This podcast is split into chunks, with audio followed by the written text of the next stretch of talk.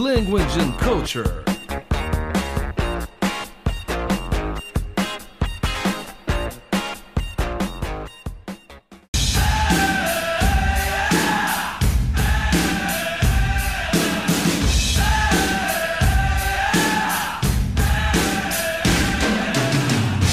Hello, English lovers! Salve amantes da língua inglesa, aqui é Carlos Augusto Monteiro, mais um episódio do Language and Culture, o nosso Lacult. Hoje nós vamos reviver um tema que nós falamos rapidamente no episódio do Dia do Orgulho Nerd, né, no recente episódio, é, que é sobre o colecionismo, né? As pessoas que são fãs, que são nerds, ou que têm o apreço por algum tipo de, de tema e que gostam de colecionar os itens, as coisas que envolvem aquela paixão que elas têm. E para conversar sobre esse tema, está aqui, como nos últimos episódios, meu partner em crime, William Faria. Bem-vindo, William. Boa tarde, pessoal, tudo bem? Boa tarde ou boa noite. Não sei que hora que vocês vão ouvir isso aí. Uma honra estar aqui mais uma vez. Não tenho nem roupa para vestir para falar com essa lenda aqui, que é, o, que é o nosso convidado, né?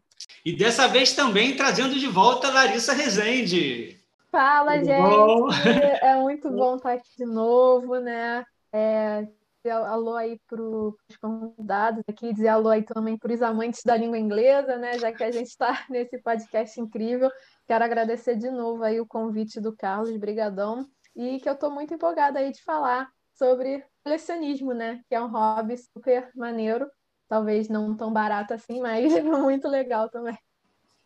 Mas principalmente hoje, é, o convidado que a gente trouxe é realmente um colecionador é um fã, é um cara que tem toda uma história, tem toda uma dedicação ao tema que ele é fã, que é o Paulo Castro. Seja muito bem-vindo, Paulo. Bom dia, boa tarde, boa noite, dependendo da hora que vocês vão ouvir isso aí. E é um prazer estar aqui. E vamos, vamos conversar, vamos jogar a conversa fora agora, hein? Vamos contar isso mentira. Muito bom, muito obrigado, Paulo, pelo convite. Agradecer ao Biel que fez a ponte aí para o Paulo estar tá aqui, apesar da gente já se falar lá no grupo do podcast, né, Paulão? E da Amanda também, com quem eu já converso, que é a esposa dele, que é, também é do, do programa do Made in, Made in Chess, né, na Veros Music, que eu também sou muito fã, sou muito fã desse casal aí, que é muito divertido. Vocês são muito divertidos. Muito obrigado, eu que agradeço. O Paulo, que é super fã de Kiss, né? É, ele tem uma coleção incrível, invejável, né? É, a gente está gravando aqui em áudio, mas a gente vai dar um jeito de mostrar alguma imagem né, da coleção dele, porque realmente vale muito a pena para a gente poder ilustrar, né? Paulo, é, são 40 anos de coleção, né? Então eu queria que você contasse um pouquinho assim, como é que começou essa coleção, como é que começou o teu gosto pelo Kiss e essa coisa de começar a colecionar tudo que era possível. Então, cara, eu acho que antes do Kiss eu sempre fui meio aficionado por coleção. Eu tinha coleção de chaveiro, coleção de carrinho de ferro, é, coleção de boneco Falcon, é uma coisa que me acompanha até hoje. Os carrinhos também, os chaveiros também. E, cara, quando eu vi o Kiss com aquela infinidade de produtos, né? Porque o Kiss é um prato cheio para quem gosta de colecionar bugiganga. Sabe? É, Kiss, Beatles, talvez agora o Iron Maiden, porque o Iron Maiden demorou um pouco para entrar nessa de é, usar tanto a, como é que eu posso dizer, a imagem né, do, do Ed. Então, o Kiss tem tudo. O Kiss tem lancheira, tem escova de dente, tem putz, é, papel higiênico, guardanapo, camisinha, incenso, guitarra, é, tudo, tudo que você pode imaginar. Bolsa. Então, para mim, caiu, caiu lindo. Né? Quando eu conheci a banda, eu falei, putz, essa agora vai ser a bola da vez agora. E essa bola da vez está durando 40 anos no meu pé, né? Já está 41 já né, nessa brincadeira toda que eu comecei com uma revistinha, comecei com um disco, comecei com um pôster e fui colocando tudo dentro do guarda-roupa. Eu tinha um guarda, tenho um guarda-roupa, que eles tinham uma das partes do guarda-roupa tinha é, a coleção do Kiss. Só que uma hora a coleção começou a crescer, crescer, crescer, eu comecei a tirar ela de dentro desse guarda-roupa e acabou virando um quarto. O quarto acabou virando essa caixa gigante que eu, tudo que eu pego do Kiss, que eu ganho do Kiss, que eu compro do Kiss, eu vou botando dentro dessa caixa, também conhecida como meu quarto. Né? Vou jogando dentro. E é isso. Cara, que legal. Então, realmente, você conseguiu dedicar um espaço só para isso, né? E só foi aumentando né, a coleção. Então, realmente, você precisa, vai, ter, vai sempre precisar de ter um cômodo a mais, né? Só para abrigar a sua coleção, né?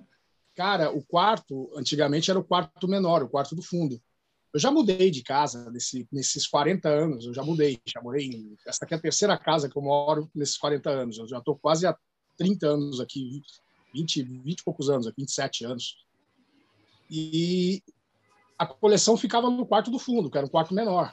Era um quarto que começou a ficar apinhado, apinhado de coisa assim, você não conseguia entrar. Por exemplo, só a pímbola já ocupa um puta do espaço, entendeu? Então tem muita coisa tipo manequim, coisa que é grande, caça-níquel, é, muito quadro na parede. Eu estava até conversando esses dias com o Biel, que ele colocou os discos de vídeo dele, ele colocou na parede, tudo exposto na parede. E eu falei, cara, meu sonho era fazer isso. Só que o problema é que eu enchi de quadro e não tem lugar para colocar os discos.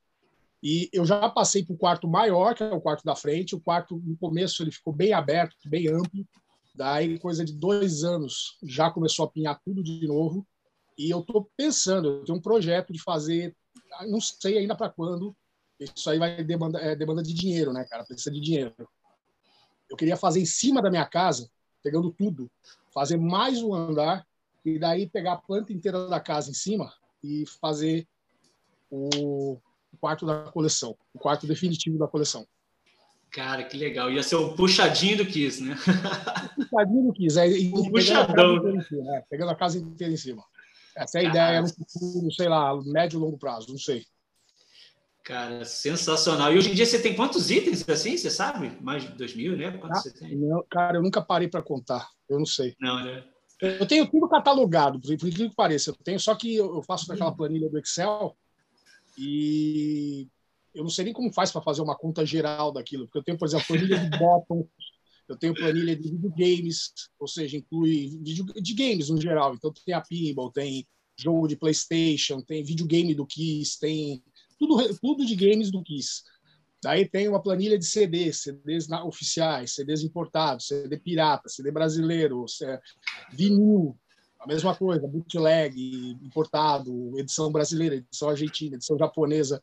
É coisa de maluco, né, cara? Porque você chega uma hora que a turma vem aqui e fala, pô, mas por que, que você tem, sei lá, 10 edições do Rotterdam Hell? Eu falo, não, mas todas são diferentes. Essa aqui é selo, essa daqui é brasileira, essa daqui saiu com defeito, essa daqui é americana, essa daqui é não sei da onde. Então, eu tenho tudo catalogado. Consegui fazer isso. Tem horas que eu encontro umas coisas que eu esqueci de catalogar. Eu fico meio bravo, quero. Ah, não vou mais catalogar nada, que eu já me perdi. Aí a Amanda chega e fala: Não, cara, não. Vai lá, já que você achou o negócio que você não tinha marcado, marca agora. E assim vai indo. Mas eu não sei quantos itens eu tenho eu tenho minhas fases, né? Óbvio que eu mantenho todas as minhas coleções até hoje, mas em cada época eu tô, eu me dedico um pouco mais a um estilo diferente, né? Eu comecei colecionando aqueles action figures pequenininhos, se eu não me engano, de 10 polegadas de Star Wars, né? Que foram lançados pela Kenner, pela Hasbro, assim. É, também popularmente conhecido como bonequinhos, né?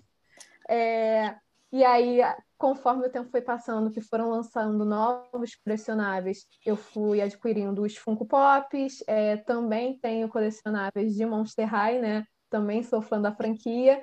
Então, é basicamente esses são os meus colecionáveis, é, o meu estilo. E pode dizer que o meu, o meu estilo geral seja o, o mundo nerd, né? Por mais que eu me concentre muito assim em Star Wars, principalmente, é, quando se trata de Funko Pop, que a gente vai ter um universo muito maior, né? Porque eles vão abranger várias coisas e tal. É, eu já fui mais, já abri um pouquinho mais é, o meu leque de colecionáveis, né? A nível de Funko, eu vou ter coisa de Harry Potter, vou ter coisa de Mulan, Hércules, é, Digimon, enfim. Mas eu acho que, assim, é, a grande questão né?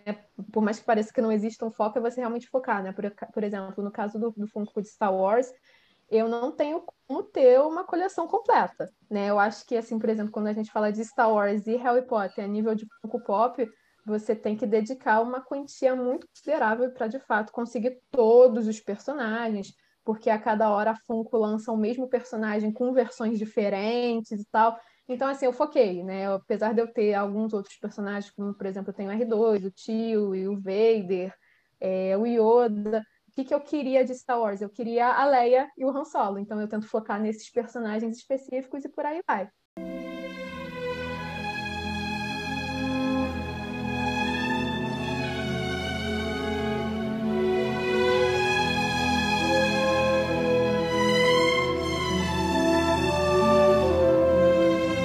Existe um fim para essa coleção de Funcos, Larissa?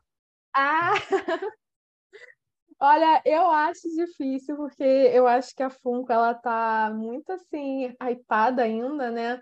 É, por mais que exista, vamos ser sinceros, por mais que exista uma série de críticas em relação à qualidade do produto, né? Que alguns produtos vêm de fato com alguns erros de fábrica e tal.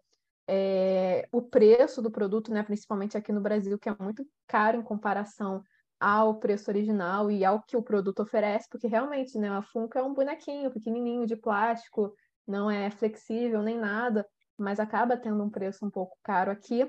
É, mas eu acho que assim a marca ainda está com muito hypada e fazendo uma série de parcerias, né? Quanto mais o tempo passa, mais parcerias tem. Eles começaram fazendo de filmes, séries, aí eles foram para o lado musical, aí agora não só mantém essa essência, mas eles estão na, na ideia de trazer colecionáveis especiais, né? Por exemplo, a nível de música, eles estão com funcos que vêm junto com a capa de um CD.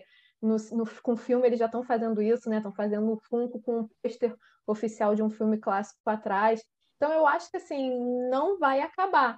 E, infelizmente, para o colecionador também não acaba, porque a gente vai adicionando coisas conforme eles vão lançando, coisas que a gente gosta. Por exemplo, é, por mais que a minha lista de desejos da Funko esteja parada um, um tempinho só ali no, no Star Wars, no, nos personagens, assim, nas Leias e nos Han que eu ainda não consegui, eu, é, a Funko foi lá e lançou uma coleção de Indiana Jones, que eles ainda não tinham lançado, né? eles lançaram há um tempo atrás, mas eram bonecos super raros, já tinham vindo aqui para o Brasil, agora eles lançaram comercialmente, né, nível comercial, e aí eu já acrescentei dois bonequinhos aí do Indiana Jones na minha lista, né? Então é um pouquinho difícil realmente de, de parar.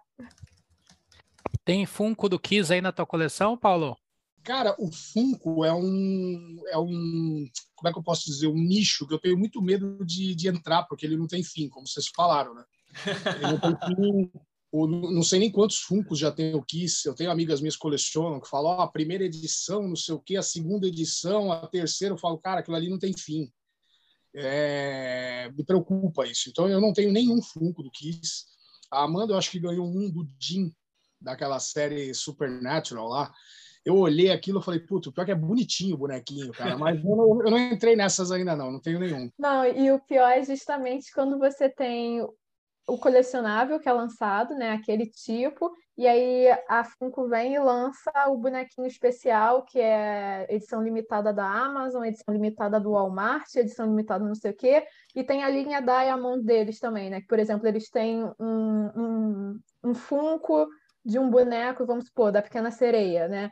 Aí tem o Funko da Ariel, e a edição Diamond é o Funko da Ariel igual, mesma pose, mesmas cores, só que em algumas partes do, do boneco, ou ele inteiro, dependendo do personagem, tá purpurinado. É isso.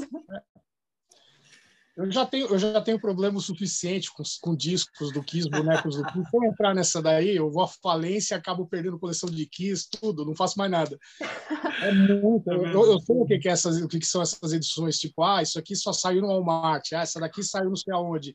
É, meu, aí, sem contar os no caso dos fungos, tem os customizados também, que são muito bonitos. Tem alguns que são muito bonitos. Que, tem uma galera faz. que sabe fazer muito bem Funko. Aí já entra também nesse mercado, né? É, o que a Funko ainda não lançou de personagem, a gente vai lá e pede para a galera customizar o personagem que não existe ainda. Não, o Funko, provavelmente existe um Funko do Carlos, um Funko da Larissa, um Funko do William, do Paulo, deve existir em algum lugar. Existe o um mundo inteiro reproduzido em Funko. Por isso que eu tenho medo de entrar nessa coleção. A Larissa, que além de todos os Funkos que ela tem, ela tem também o lado musical, que é o Johnny Cash, né? Que você tem o Funko e você tem action figure do Elvis Presley também, né? É, eu tenho um Funko do Johnny Cash, que é o que foi o único tipo que lançaram, lançaram. Na verdade, assim, única, lançaram dois Funko dele. A diferença é que um ele tá com, segurando o violão, no outro o violão tá nas costas. Eu falei, eu não vou comprar os dois, porque, né? Vamos botar limite na situação. Aí eu coloquei, eu comprei ele segurando o violão. Eu tenho dois funcos do Elvis e aí eu tenho duas estátuas também do Elvis, que aí é o meu cantor favorito. Eu investi, foi um achado, né? Aí eu falei, não, vou, vou pegar para coleção.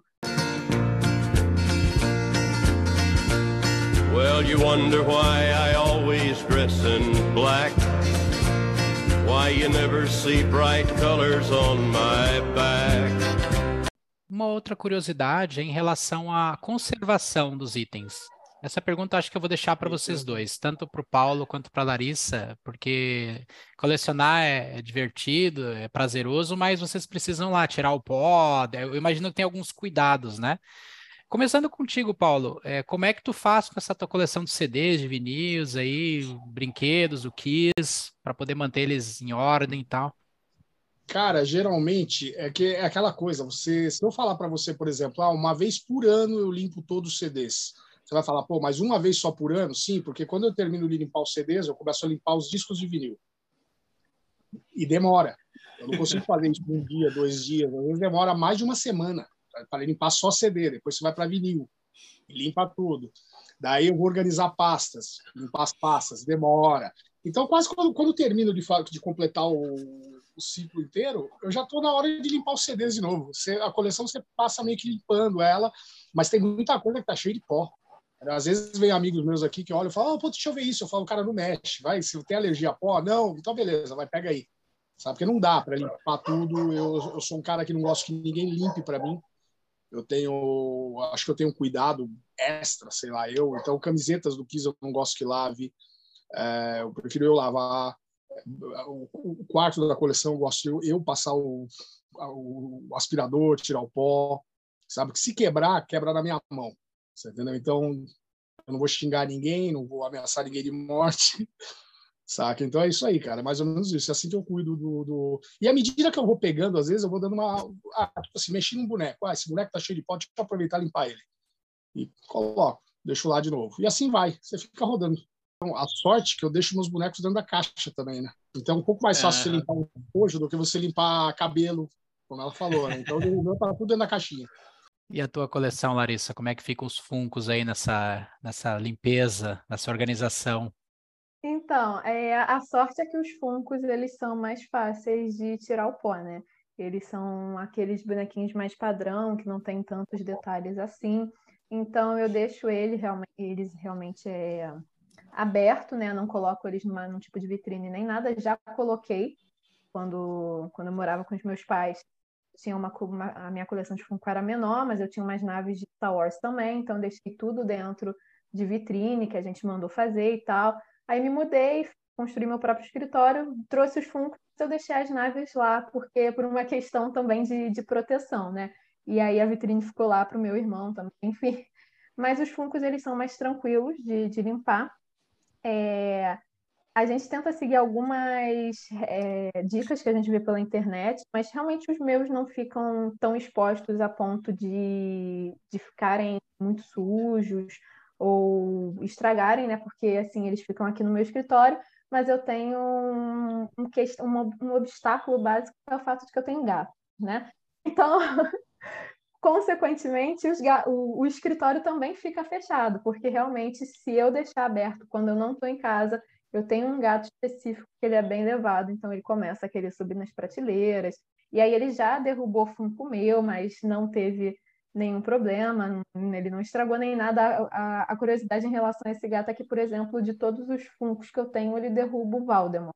Às vezes ele passa na frente dos outros funcos para derrubar o Valdemar que está aqui atrás. Então, tipo, meu gato é Grifinória, descobri dessa forma. Mas, no geral, é isso. É, na verdade, é que eu não tenho muito colecionável que precisa necessariamente de um cuidado extremo, tirando a questão do pó, da poeira né? Mas eu sei que existem colecionáveis que são bem mais complexos. Eu creio que, assim, aqueles que realmente eu devo tomar muito mais cuidado são os action figures de Star Wars de 10 polegadas, mas eles eu não mantenho expostos, eles estão guardados numa caixa. E as Monster High, que eu deixo até expostas, né, no, na base delas, bonitinha, mas dentro do guarda-roupa, né? Quando eu quero mostrar para alguém, eu abro o guarda-roupa, porque elas, de fato, teriam um trabalho muito maior, por da cola do cabelo, ia grudar poeira, ia sujar a roupa, aí de fato ia dar mais trabalho. E é muito bom também essa coisa é, social da coleção, né? Imagina que vocês, assim, tenham feito amizades, tenho feito contatos, tenho ficado conhecidos, né, principalmente com redes sociais, etc. E, tal, e às vezes até no boca a boca, né? porque é, um, é uma atividade muito social, né? Você tem que falar com as pessoas para tentar conseguir uma peça, você, as pessoas se interessam pela coleção que vocês têm, então vocês se falam muito, né? Então, assim, é, o Paulo ele chama muita atenção a coleção dele, né? Para nós que somos fãs de Kiss, né? Todo mundo tem interesse em saber, etc. e tal. É, com a Larissa também, né? Por, pelo fato de ela gostar de muitas coisas diferentes que a gente se identifica, né? E tal. Então, eu achei legal que você falou Monster High, porque quando a gente de fato começou a falar mais, foi quando eu acabei doando umas, umas bonecas da minha filha para você e tal. Então tem muita essa, essa relação bem saudável e muito legal da coleção, né? É, como é que vocês vivem isso assim? Para vocês isso é, é, o quão importante, o quão presente é isso na vida de vocês ainda? Então, cara, cara eu, eu, nesses 40 anos eu fiz muitos amigos, eu sempre falei isso. É, a turma começa a te conhecer. Ah, vi uma revista, vim, então, fui num dentista, achei uma revista aqui, cortei e trouxe para você. Entendeu? E eu sempre falo, eu o grande barato da minha coleção foram os amigos. Sempre falo isso aí e vou continuar repetindo. A coleção de amigos que eu fiz em paralelo, entendeu? É muita gente e eu, aquele lance, cara. A coleção ela vai ficar aqui. E os amigos, as amizades, as histórias, você leva tudo no coração, né, bicho? O dia que você fechar o olho, né? Então é isso. Para mim, eu acho que muito importante foram os brothers que eu fiz e muita coisa. Eu descolo muito material. Tem gente que não entende, fala, pô, mas como é que você descolou isso, cara? Puta negócio caro. Eu falo, cara, é contato, amigo. Entendeu? Então, vem muita coisa parar e, e, cada vez vai tendo mais amigos e cada vez vai tendo mais coisa e mais coisas geram mais pessoas que querem te conhecer e viram amigos e assim vai, cara. Então é é legal isso. Acho que esse é o grande barato da coleção, você poder compartilhar. Eu poderia guardar toda essa tranqueiraiada que eu tenho aqui, guardar sozinho aqui em casa e não deixar ninguém ver, mas para mim não, cara. Para mim é mais legal mostrar para a galera. A galera vai ver que eu sou fã do Kiss também, sabe? Vai vai ajudar a participar. Ou vai participar ajudando. É, eu concordo com o que o Paulo falou, é muito legal. Eu acho que também não tem o porquê de você fazer uma coleção simplesmente por fazer, para guardar para você. Eu acho que é legal compartilhar. Né? É muito gratificante quando você conhece alguém através da coleção, ou quando alguém vem falar, até mesmo algum amigo seu, algum conhecido seu, mas que não tinha conhecimento antes da sua coleção, vem falar: Nossa, eu vi essa coleção, é irada sabe? É, não é simplesmente porque você foi elogiado, mas tem uma sensação de gratificação por conta de todo o esforço e tempo que você dedicou àquela coleção, de você ter construído aquilo com carinho e tudo mais. E assim, a minha coleção ela sempre caminhou muito junto com o mundo nerd. Né? Na verdade, eu comecei a colecionar Star Wars com o meu pai, porque era, era ele que tinha né, os bonequinhos de 10 polegadas lá, e aí ele deu esses, os bonecos dele para mim, eu comecei a colecionar é, a gente começou a colecionar algumas naves da série Action Figure, é, que é uma série antiga, juntos, né?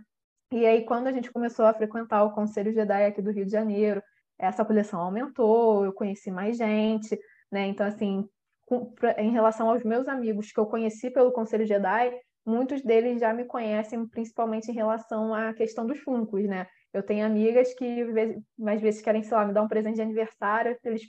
Eu tenho uma amiga que pergunta: me manda sua wishlist aí, que eu tenho o um aplicativo da Funko para controlar a minha coleção, né?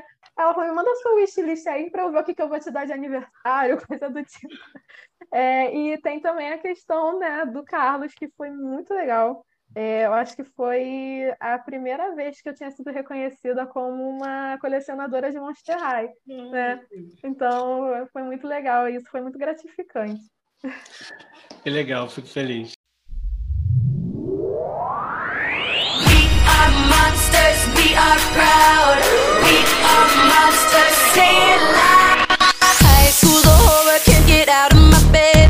Everybody's talking, but it's not in my head. They say nossa, é, pior que eu, eu tenho um, um, interesse particular em Funcos e uma frustração, né? Porque eu nem comecei, mas eu acho super é, bacana, sabe? Citaste os, o, aquelas, aquelas edições com capa de disco. Já vi do ACDC, já vi do Black Sabbath, do Ozzy, Dire of a Madman. Sou louco para ter aquele Funko, mas é um caminho sem volta, né? Eu Nossa, não sei nem eu se eu. acho muito linda. Eu já vi, vira e mexe, eu vejo o lançamento da Funko dessa coleção, tanto de disco quanto de pôster de filme, enfim.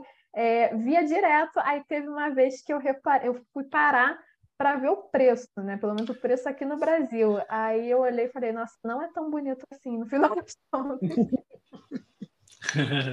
Eu olhando o Paulo com a coleção dele de CDs, olhando a parede ali pelo vídeo, eu lembrei de um primo que eu tenho, que é um queridão. Ele coleciona também, só que ele é um colecionador compulsivo de tudo. Ele não tem aquela banda, ele coleciona, ele pega, pega tudo do Queen, compra tudo do Queen, tudo do Aerosmith, tudo do Aerosmith e assim vai. Eu acho bacana, que há muitos anos que eu tenho essa convivência com ele, é quando ele vai na galeria ou ele vai em alguma loja que ele dá aquela estourada no cartão e volta para casa e a mulher dele invariavelmente pergunta, né? Gastou quanto com isso aí? E, eu, e uma das vezes eu já fui com ele, eu já vi ele gastar, na época, uns anos atrás, tipo, sei lá, 150 reais, 200 num item no CD, e para a mulher dele ele fala que gastou 50, ele nunca dá o valor real. E aí ele usa muito aquela frase que o pessoal usa muito, normalmente o colecionador usa, né? É, meu medo é o dia que a minha mulher for vender tudo pelo preço que eu falei que eu paguei. Aproveitando a, a esse relato meu, é para fazer uma pergunta para os dois. Existe a ressaca da extravagância que deve ser a fatura do cartão quando ela chega, né? Qual foi a maior extravagância de vocês como colecionador? Assim, qual foi a, a vez, a oportunidade que vocês mais, não precisa revelar valores, mas assim, pode ser os itens que vocês compraram, que vocês chegaram assim depois, pô, tô feliz, mas acho que eu exagerei, mês que vem eu vou ter que trabalhar um pouquinho mais para pagar isso aqui. É, enfim, eu acho que não tem um item específico. Eu acho que definitivamente o item mais caro da minha coleção, que eu paguei mais caro, e ainda assim eu paguei preço abaixo do mercado porque foi de segunda mão, foi a minha estátua do Elvis, do Comeback Six City, né? É, e eu não, não, não foi esse colecionável que eu tive essa sensação de, putz, eu acho que exagerei. Na verdade, eu tenho muito orgulho desse colecionável, eu acho que eu tive muita sorte de achar pelo preço que eu achei. Mas sim, nós tivemos aí um período de pandemia, né? Que a gente ficou dentro de casa e realmente isso para o colecionador é um pouco complicado, porque é aquilo, né? Mente vazia, oficina de compras online. É... Então, teve realmente um período, um mês na pandemia, que quando eu vi a fatura do cartão quando eu vi a soma da fatura que tinha dado, que essa soma tinha dado especificamente em sites de colecionáveis, falei, não, eu acho que agora eu peguei pesado. E aí, dentro desses colecionáveis, estava Funko, Monster High. É, ah, eu comprei também a pelúcia do Grogu, né, do Baby Yoda, que na época não tinha nome, era só Baby Yoda. Então, tava, tinha muita coisa acumulada, não foi um, um colecionável especificamente. Mas realmente, pelo valor que foi, que eu gastei só em colecionável, eu olhei e falei, é, eu acho que eu peguei pesado agora. No meu caso, eu tive um período, um período longo até da minha vida, que eu. Sabe quando você vive com seu pai, com a sua mãe, você não tem responsabilidade. Então, eu pegava tudo, meu, meu dinheiro inteiro praticamente, era só para coleção. E chegou uma hora que eu falei, cara, agora Vou fechar essa torneirinha aí, porque você começa a pensar, ter outras prioridades na vida. Né? Então, eu dei uma parada, mas eu já gastei muita grana. Eu não sei te dizer agora em valores, mas já gastei muita grana, coisa que hoje eu não faria. Entendeu? Hoje eu ia. Deixa, eu deixo passar. Deixo passar. Não tenho mais a moral de, de pegar e gastar, tipo, voltar para casa com cinco discos de, de vinil, quatro CDs, um livro, cinco revistas, camiseta e não sei o que, voltar num dia para casa com isso e olhar assim e falar: e agora? Acabou o dinheiro do mês, entendeu? Não tem mais nada agora, vou esperar agora fazer, fazer o dinheiro para gastar no mês que vem. Então, deu, uma, deu um graças a Deus eu consegui dar um break nisso. É, eu fico imaginando, né, é, o Paulo, que já tem 40 anos de coleção, a Larissa, que tem menos, mas deve ter passado por essa transição, até por causa que começou a coleção lá com o pai dela, mas quando a internet realmente começou a ser usada para as pessoas se comunicarem do ponto de vista de coleções e buscar, etc e tal, deve ter sido uma mudança muito radical, assim, né, na vida de vocês, né? Como é que isso impactou, assim, quando vocês, de fato, começaram a descobrir que tinham muito mais acesso àquelas coisas que talvez vocês quisessem, mas, por outro lado, também, né, é, ficou uma coisa mais, assim, é, tão disseminada que é, que, que, mudou o jogo, né? Eu me lembro que o Paulo falou um pouco sobre isso lá no episódio dele para o podcast do Biel, né? Então, se puder elaborar um pouquinho mais aí, como é que foi para ele quando ele de fato descobriu que a internet podia ser um caminho para aumentar a coleção dele? Cara, você sabe que eu demorei muito para ter internet. Eu demorei muito, muito. Putz, eu fui ter internet há pouquíssimo tempo, assim, que eu comecei a usar a internet para ver esse tipo de coisa. Eu tive amigos meus que falavam assim, Paulo, você é louco. Você tem que começar a fuçar na internet. Na hora que você fuçar na internet, você vai ver que você consegue o dobro de material que você tem e vai gastar menos da metade do que você gastou. Eu ficava refém de loja, eu ficava refém de, de, de cara que estava querendo vender, que eu conhecia, que tinha um contato, tudo. Agora, a internet ela te dá um leque muito maior, né? uma, um, uma possibilidade muito maior de você, por exemplo, ir no Mercado Livre, no eBay, você pesquisar. Esse é o problema. O grande problema é a pesquisa. Você consegue ver é, quem está vendendo mais barato. Então, eu demorei muito para pegar essa sacada, sabe? Eu, eu, se eu tivesse entrado nessas há mais tempo, provavelmente eu teria gasto muito menos do que eu gastei e teria talvez muito mais coisa do que eu tenho. É, é o meu caso é igual o do Paulo. Eu demorei para usar a internet para o colecionismo, né? Na verdade, quando eu fui ter internet, eu ainda era pré-adolescente e tal. Então, assim, a, a função do computador para mim naquele momento era jogar. Eu queria jogar videogame e tal, né? E aí, assim, como eu falei, eu cresci, eu comecei colecionando com meu pai. Então, assim, eu comecei comprando os colecionáveis que dava para comprar com o dinheiro que eu juntava, né? É, a gente ia junto nos eventos. Então, por exemplo, o, a ideia do colecionismo vai abrir muito mais as portas para mim quando eu fui na Gedaicon aqui do Rio de Janeiro.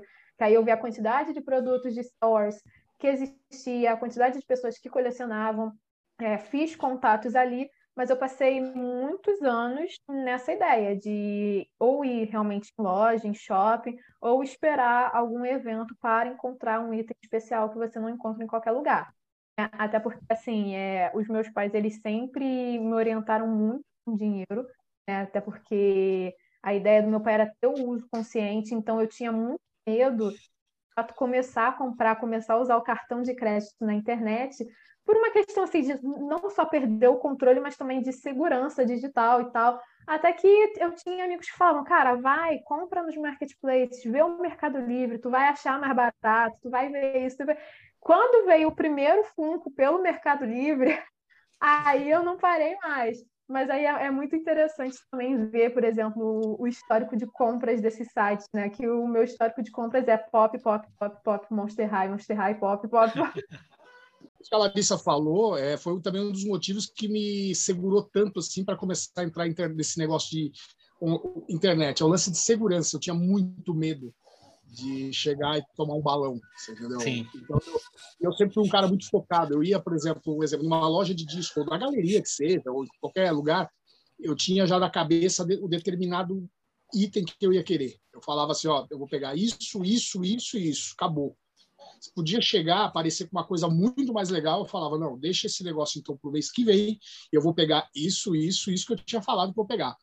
Quando eu, termi... Quando eu voltava para casa, eu já voltava com o, o, como é que eu posso dizer, o itinerário pronto do que eu ia comprar na próxima vez que eu fosse. E não adiantava. Falar, ah, mas apareceu isso, essa oportunidade, está muito barato. Eu falava, não, isso aí com a internet já, dá, já deixa mais toda hora. Você Não tem aquele negócio de você ir na, ir na loja e, e, olhar o que você quer e falar, o mês que vem eu compro. Agora com a internet é. não, toda hora está aparecendo, todo dia. Todo...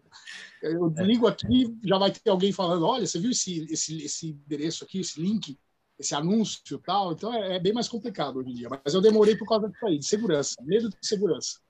Entendi. É, deve ter que ficar muito mais focado, né? Assim, não, eu quero isso, vamos concentrar nisso, né? Porque senão realmente né, se perde, né? Hoje eu consegui, hoje eu consegui, cara. É, meu foco hoje em dia são coisas assim pontuais. Muitas vezes coisas velhas. Eu gosto das coisas mais novas. Eu recebo muita coisa, como eu falei, e eu adoro, guardo com o mesmo carinho. Mas para mim me deixar nervoso a ponto de sair para comprar ou de, de é, na própria eBay, Mercado Livre, falar, ó, oh, isso eu quero, já é mais pontual. Sim. Eu estou tentando dedicar mais um período do Kiss ali, de, de, período de 73 até 2000 e 2001, 2000, 2001. Legal. Esse é o foco. Aí para frente, o que aparecer é lucro. Eu sei o que. Eu, eu, eu tive um gostinho do que é colecionar, porque teve uma época que eu estava assim com alguns discos. Eu não colecionava uh, bandas completas assim. Tipo, eu tinha, por exemplo, quer ver um exemplo? O Bon Jovi, acho que em 97 eu colecionei. Eu tinha todos os, os, os, os discos oficiais, e aí eu, eu tive uma fixação pelo, pelo These Days, e aí eu comecei a colecionar edição. Eu tinha edição australiana, edição francesa, edição nacional, a edição norte-americana, eu tinha a edição japonesa que vinha num livro, né, grande assim tal. E então eu me sentia assim de uma certa, era uma coisa meio compulsória, né? E, e eu olhava aquilo e falei, cara, acho que ainda falta mais coisas para colecionar, né?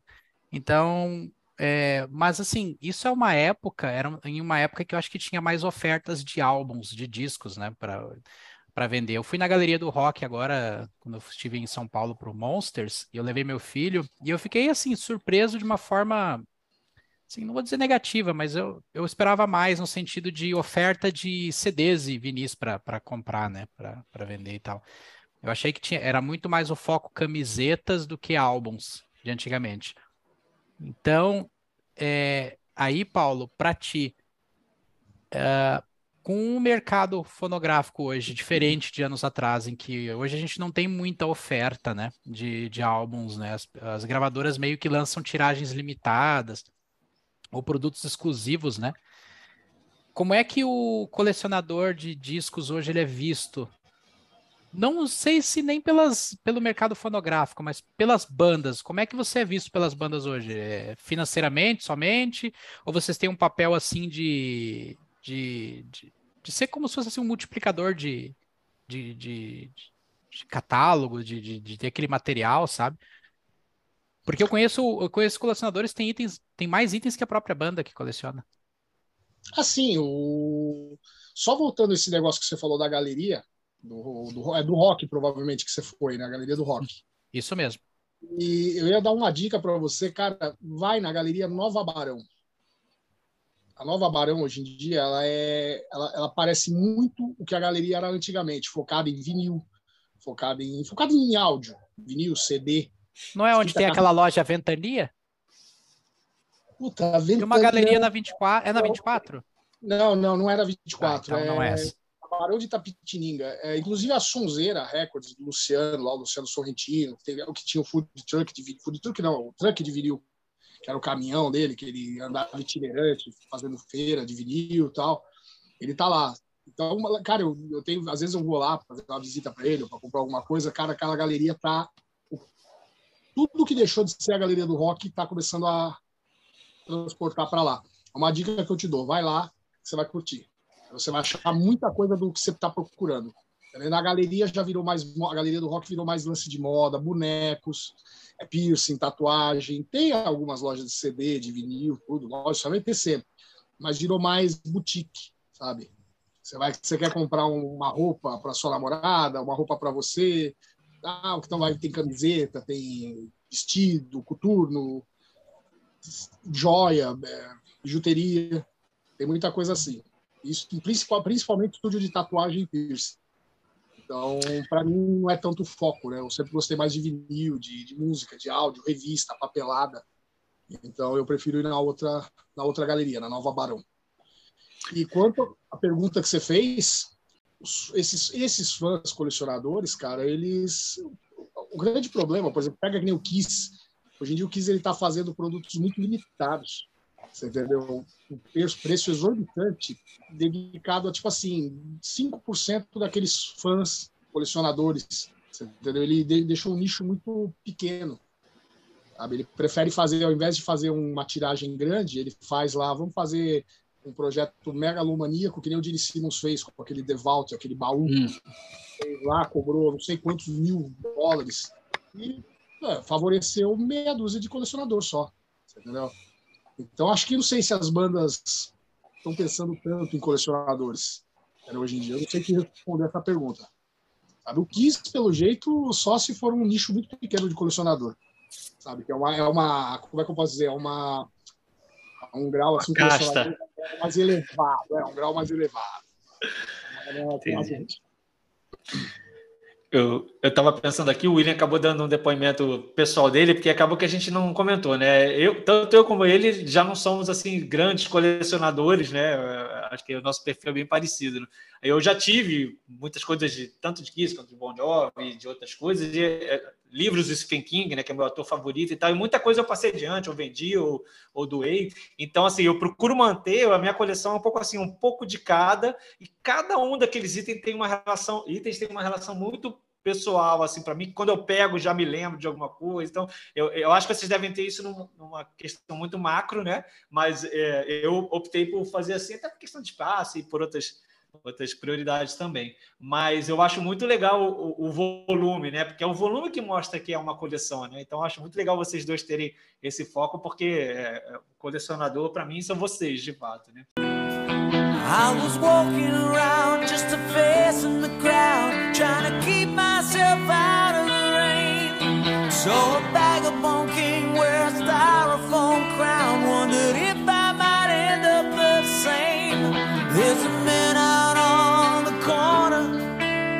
he's singing old songs about change. Everybody's got their cross to bear these days.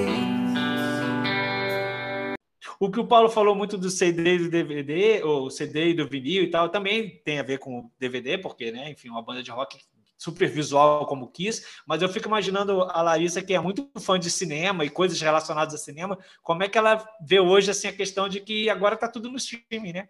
Então, assim como a música também está no streaming, mas eu acho que o, o audiovisual, às vezes, eu acho que sofre um pouco mais, né? Porque é, tem muitas aquelas coleções especiais que ainda saem. Como é que está assim, o consumo de, de audiovisual para o colecionador? Né?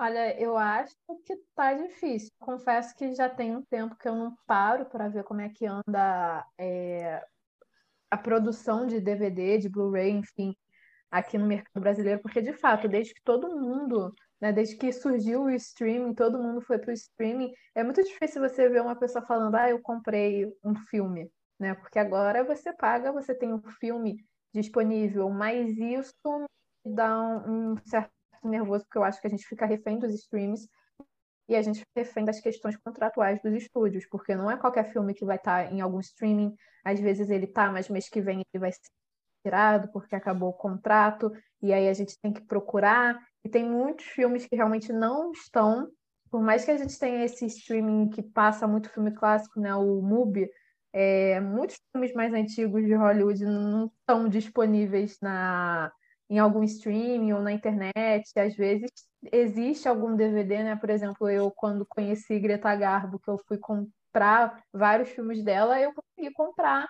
é, comprei em Marketplace, comprei, se não me engano, na Submarino, mas quem vendia era uma loja de discos e filmes de São Paulo que eu não conhecia.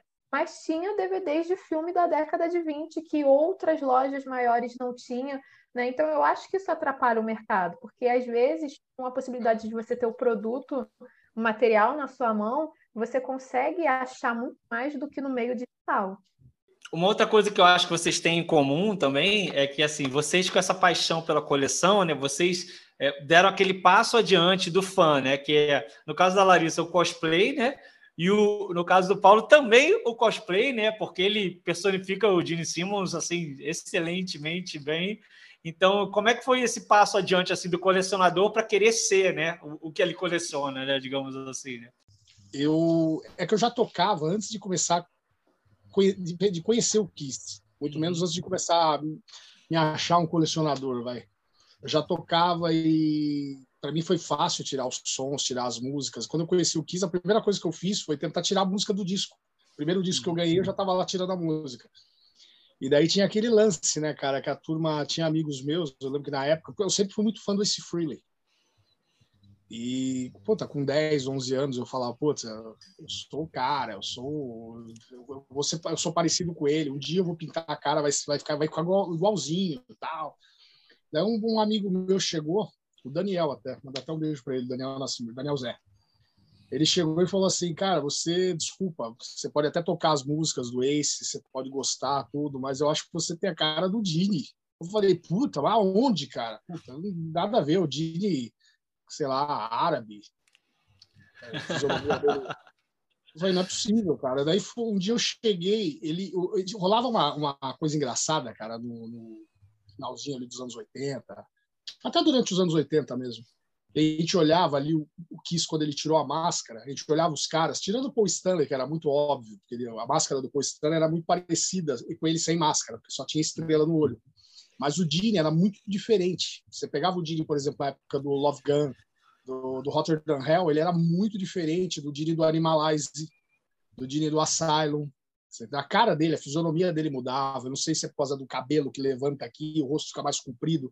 Ele era mais bochechudo, sei lá. Eu.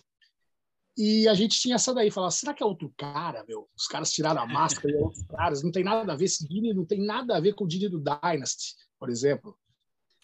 Daí esse amigo meu chegou e falou assim, Paulo, posso te pedir uma coisa? Eu queria que você, você, você faz uma maquiagem do Gene só para me tirar uma dúvida.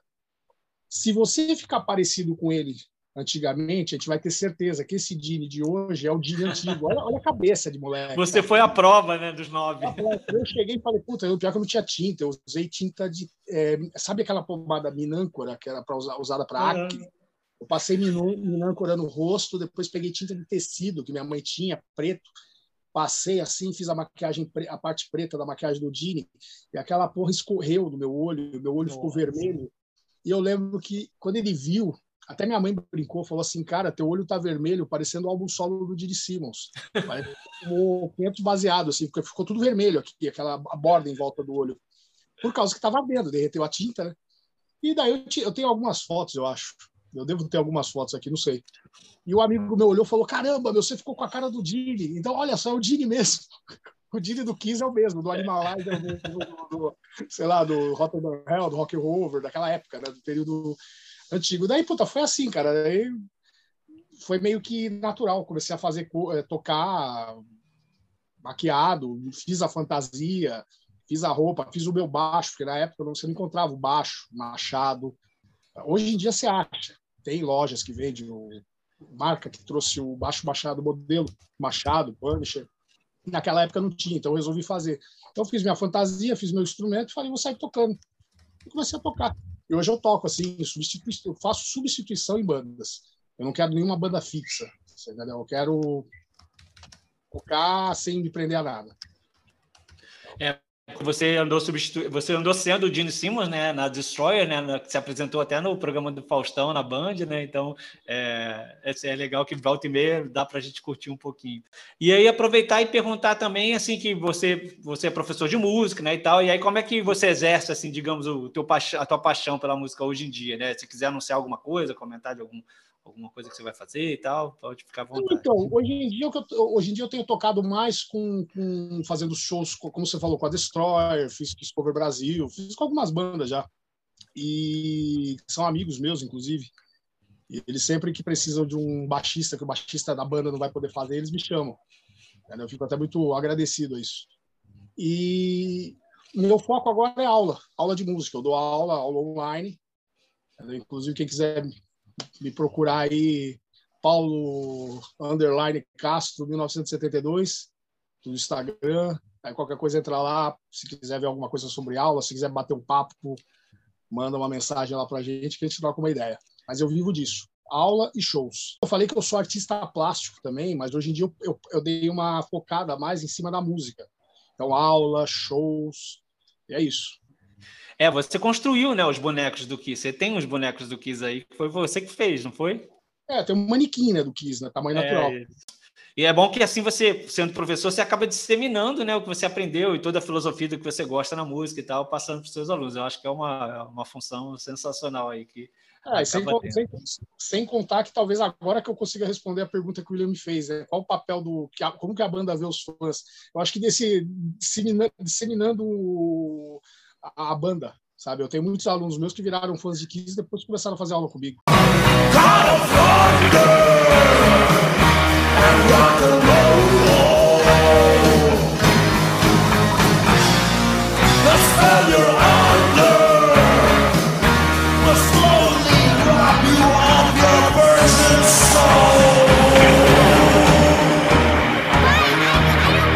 Larissa, só uma curiosidade bem simples. E quando vai criança aí na tua casa, como é que tu faz, hein?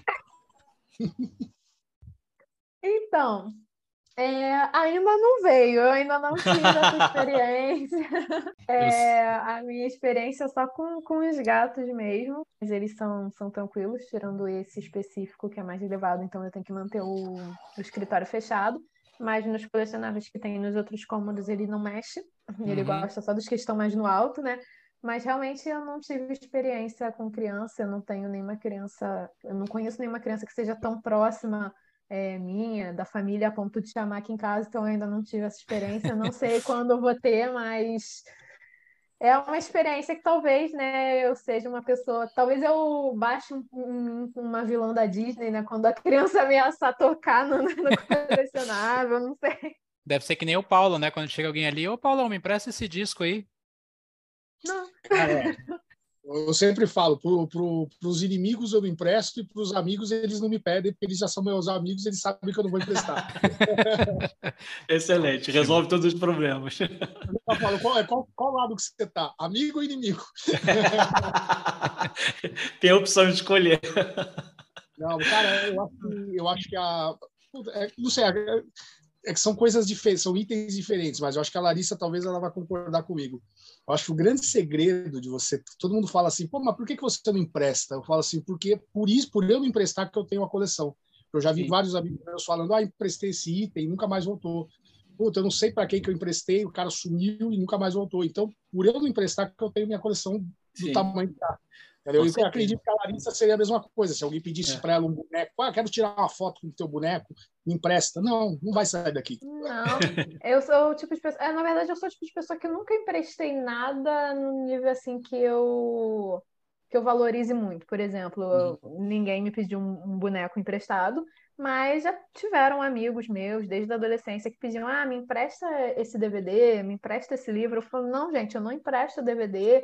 Não empresto livro, ah, eu valorizo muito, né? E o DVD vai e volta arranhado. E eu acho que livro é um caso muito mais sério. Eu já vi gente emprestando livro, o livro volta todo amassado, com a capa arranhada. Eu não, não empresta. E você é, exercitou muito essa sua paixão também fazendo cosplay, né? Então, conta um pouquinho do que, que você faz assim e aproveita e já anuncia que vai ter aí, né? Mais um evento que você vai estar envolvido. Mas manda brasa. Nossa, é, é assim, eu comecei no cosplay não necessariamente com colecionismo, na verdade, eu acho que o, o colecionismo e o, foi impulsionado e o cosplay foi iniciado da mesma forma, foi quando eu comecei aí na JediCon, né? Que é a, a convenção de Star Wars feita pelos Conselhos Jedi do Brasil, que são os fã-clubes de Star Wars aqui. E foi quando eu vi realmente, quando eu me conectei diretamente com o fã-clube de Star Wars, com, com os fãs de Star Wars, independente de fazer parte do fã-clube em si ou não, mas foi quando eu vi a quantidade de fãs que tinha, a quantidade de, de produtos que tinha, eu vi gente vestida, e aí eu falei, gente, pode? Eu não sabia que podia ir caracterizado, enfim. Então, na minha primeira JediCon, eu fiquei encantada, e aí a partir da segunda eu já comecei a frequentar de cosplay, né? Então, assim, comecei com o cosplay da Princesa Leia, que é uma das personagens mais icônicas da saga, e também são cosplays relativamente fáceis de fazer, né? Não é nenhuma armadura, não é nenhum traje do Darth Vader, que aí realmente são coisas mais complexas, mas eu gostei muito é, dessa atividade, aumentei, é, penso em expandir para outros personagens, para outros, é, outras produções além de Star Wars, né? Eu tenho, eu fiz até o vestido vermelho aí da Jessica Rabbit, né? É, então, assim, eu curto bastante a ideia de se caracterizar, de você poder ser aquele seu personagem favorito, aquele seu personagem que você cresceu admirando, pelo menos por um dia. Eu acho mágico entrar na pele dele, né? E por isso que aí agora a gente está tentando voltar com a JediCon aqui no Rio, né? Depois de seis anos parados por um- uma série de problemas, principalmente, obviamente, por conta da pandemia, Conselho Jedi aqui do Rio de Janeiro está organizando um crowdfunding lá no site da Benfeitoria para a gente ter colaboração para fazer finalmente a JediCon aqui no Rio esse ano. Então, se tudo der certo, se a gente conseguir a quantia certa, a quantia mínima aí para conseguir viabilizar o evento. É, a JediCon vai ser lá no Planetário da Gávea, no dia 4 de novembro. Então, quem quiser ir é, conhecer o evento, ou quem já gosta, já ouviu falar e quer ter essa vivência novamente, quer colaborar, é só entrar lá no site da Benfeitoria, que o projeto está lá, vai ficar uns 40 dias no ar, e aí a gente torce para que tudo dê certo, que todo, assim, a colaboração, né? É, além de viabilizar o evento, muitas vezes a, as pessoas, dependendo do valor, ganham recompensas, então você já vai vir, já pode receber um kit exclusivo da JediCon para você, enfim. Não, e, foi, e tá indo super bem, né? No primeiro dia já foi 25% da meta, né? Então acho que tem tudo para conseguir bater tá e de repente indo. fazer aqueles extras que vocês estão pensando em fazer lá na página da benfeitoria, tá tudo explicadinho, vale a pena acessar. É, a gente está conseguindo bastante apoio. A galera ficou muito animada quando a gente anunciou que a campanha ia começar, né? E aí agora sim, não é a nossa busca, obviamente, é a gente quer viabilizar o evento antes de mais nada, claro, mas a gente também quer chegar nas outras metas que a gente colocou, justamente para trazer um evento muito mais completo, né? Trazer um evento maior, trazer um evento de dois dias, com diversas atrações, com shows, com cosplayers, com palestras, com uma galera renomada na área de Star Wars, né? É, a gente não descarta a possibilidade de negociar uma atração internacional relacionada à saga, mas tudo depende de como a campanha vai andar. Legal, muito bom. Estou torcendo e todo sucesso. Já contribuí, então todo mundo que puder ajudar a fazer acontecer é um evento sensacional, vale muito a pena e muito legal mesmo. Ah, eu só então, gostaria de falar rapidinho, né, que é, agradecer de novo o convite, né, por participar aqui, que eu sempre curto muito participar é, pedir aí para a galera que ainda não conhece o meu canal, se quiserem conhecer, é o Dimensão Cultural lá no YouTube, tá? Que eu falo sobre filmes, séries, livros, games, eu falo sobre as nerdices no geral. Então fica aí um convite também para isso. E dizer que, assim, é, o colecionismo, como eu falei inicialmente, é um hobby maravilhoso. Pode não ser um dos hobbies mais baratos, mas é um hobby extremamente saudável, né? E que se quiser, quem quiser começar a colecionar, é, é só visualizar aquilo que você gosta, encontrar em comum aquilo que você gosta com o valor que você pode pagar, né? Existem diversos tipos de colecionadores, tem gente que coleciona cartão postal, tem gente que coleciona moeda, e tem gente que coleciona é, carro, né? Que é a galera que tem um poder aquisitivo muito maior, mas vai ter sempre algo que vai estar no seu nicho e que vai estar dentro das suas possibilidades também. Então, quem quiser tentar entrar nesse mundo, seja muito bem-vindo, porque é um mundo incrível. Bom, a Larissa já falou, acho que tudo que tinha que falar. É isso aí mesmo. Eu só dou uma dica: quem quiser colecionar e não quiser gastar dinheiro, foge do Kiss. Foge do Iron Maiden. Foge de Star Wars. foge, foge de Funko. É verdade todo um prazer participar com vocês, participar com a Larissa. Adorei a coleção dela aí. Eu vi só o cenário atrás, assim, muito bom. Também um gostei gostoso. muito da sua coleção, Paulo. Estou ali olhando a guitarra ali atrás. Obrigado. Valeu. As portas estão abertas aqui para vocês a hora que vocês quiserem vir aqui. É só falar, só marcar o dia. Gente, muito obrigado. Esse papo foi muito esclarecedor e muito ilustrativo, né? Acho que a gente tocou vários aspectos legais de quem coleciona esse, esse universo super interessante, né? Que acaba que o colecionador ele acaba é, sendo uma representação, né? Daqueles assuntos que a gente gosta e ele é, é, é, transforma isso numa coisa física, né? Porque ele realmente consegue é, juntar vários itens de, de, um, de uma paixão, de uma, uma coisa cultural, e, e, a gente tem a oportunidade de ver, né? Ver por meio do colecionador também. Então é uma, é uma função que eu acho muito boa, muito legal e muito valiosa, né? Digamos assim, né? Então, agradecer mais uma vez a presença de vocês aqui e pedir para todo mundo continuar acompanhando e comentando e dando sugestões né, para o podcast. E see you later! Beijão para todos.